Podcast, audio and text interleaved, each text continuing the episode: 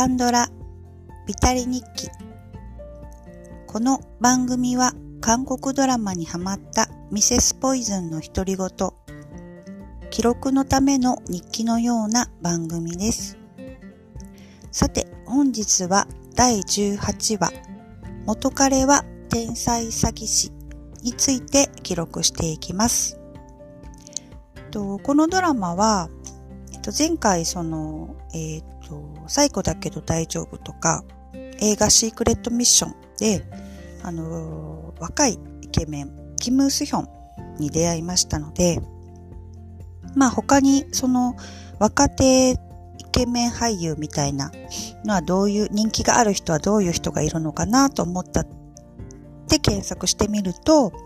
ソ・イングクさんっていう方がいらっしゃるみたいな感じだったので、えっと、それ、その方と、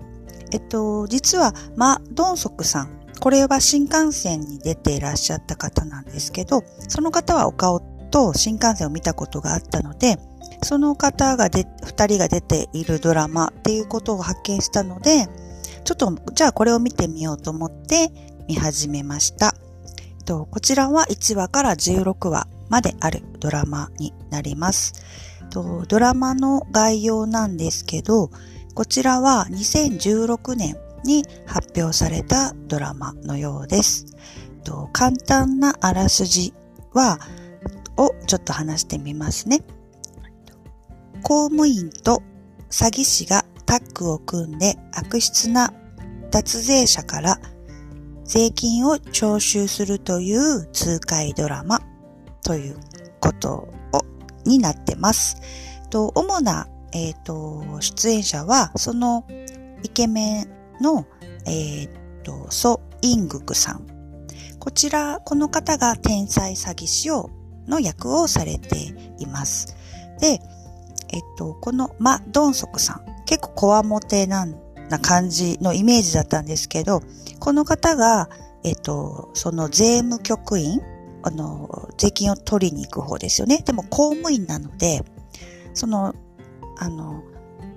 そんなコアモテの役じゃないんですよね。見た感じと違って。でそこもちょっと面白いんですけど、その方と、えっ、と、スヨンさんっていう、この方は女性の女優さんで、あの、えっ、ー、と、少女時代っていうアイドルの、をされてた、あの、方みたいです。すごく綺麗な方なんですけど、またこれも、あの、韓国エンタメ素人ですので、少女時代っていうグループはもちろん知っていますし、曲も聞いたことがあるんですけど、誰が誰みたいな感じで、あの、わからないので、あの、あ、そういう方がいらっしゃっその中にスヨンさんっていう方がいらっしゃったんだなっていう感じなんですけど、そういう方たちが主に出ています。で、結構一話、いろ、一話完結っていうわけではないんですけど、いろいろなパターンで、まあ、あの、脱税をする、あの、悪質な脱税をするっていうお話がいろいろ出てくるんですけど、まあ、基本的にはお金持ちが、あの、いろいろ悪いことしたりとかしてちょろまかすしている。で、その、善良な、言ったら市民というか、ちゃんと、あの、お金がない人も、貧乏人もちゃんと税金を納めているのに、すごいめちゃくちゃお金持ちが税金を納めないみたいな理不尽なお話の中で、まあ、この、あの、仕事人的なチームで、お金持ちをちょっとギャフンと言わせる感じのお話になるので、基本はやっぱり痛快ですよね。あの、スカッとする感じにはなります。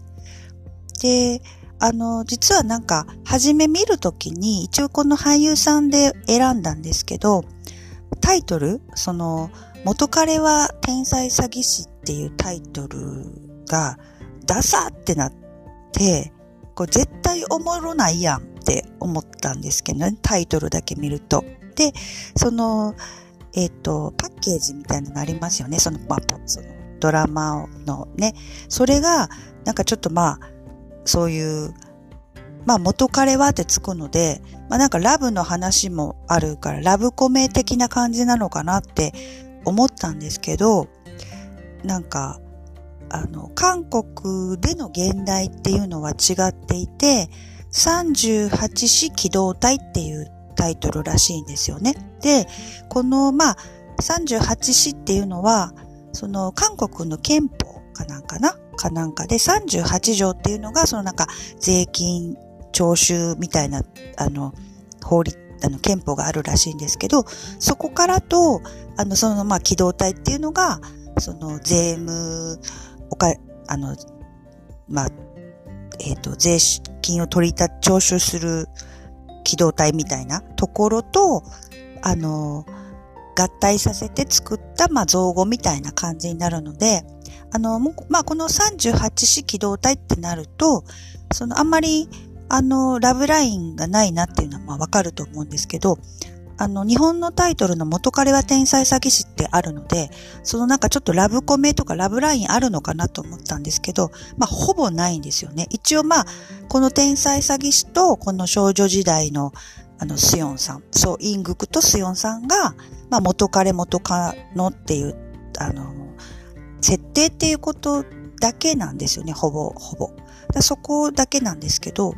だから、あ、全然、あの、私の中では逆に、あの、ラブコメ要素なくて、結構良かったなと思うんですけど、なんか、今まで十、なんかこう、韓国ドラマとか、あの、見てて、とか、あとまあ検索してても思うんですけど、なんか韓国ドラマが日本向けにこう、あの、発表される時には、まあタイトルが変わっていたりとかするので、まあ、こういうへんてこなあのタイトルになってしまっていたりとか、あの、その映画のパッ、映画とかドラマのパッケージみたいなのが、なんかやたらハートとかピンクとか、その結構ラブライン推しみたいなところとかになってしまっているんです、ことが多いなと思って、でまあそういうのが好きな人はそういうので選ぶかなとは思うんですけど、あんまりそういうのが好きじゃないなっていう人とか、だとなんかその、あとまあちょっと軽く見えちゃうみたいな感じとかも含め、なんかちょっと、あとまあちょっとシンプルにダサいパッケージになっているみたいな。あの、韓国だとそそんなにダサくないパッケージなんですよね。後から調べてみると。なので、なんかその辺の、あの、感じというか、なんか関係者の人とかも、ちょっと考えてほしいなみたいなところは、個人的な感想にはなるんですけど、まあこのドラマで特に、このタイトルはあかんなっていうので、まあ一応、今回特にそれを思いました。まあそれが個人的な感想です。あとまあ、その、若手イケメン俳優のソ・イングクさんを、あの、目当てにというか、ちょっと見てみようっていうので見てみたんですけど、まあ、確かに、あの、なんか色気がある人ですよね。なんかいわゆるなんか、すごい男前かなって思うんですけど、ちょっとだいぶ色気がある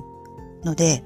なんかそこは魅力的なのかなと思いました。なんかこの方は、えっと、日本のドラマの、えっと、空から降る1億の星でしたっけ？なんか、木村拓哉くんとか深津絵里ちゃんとかがやってた、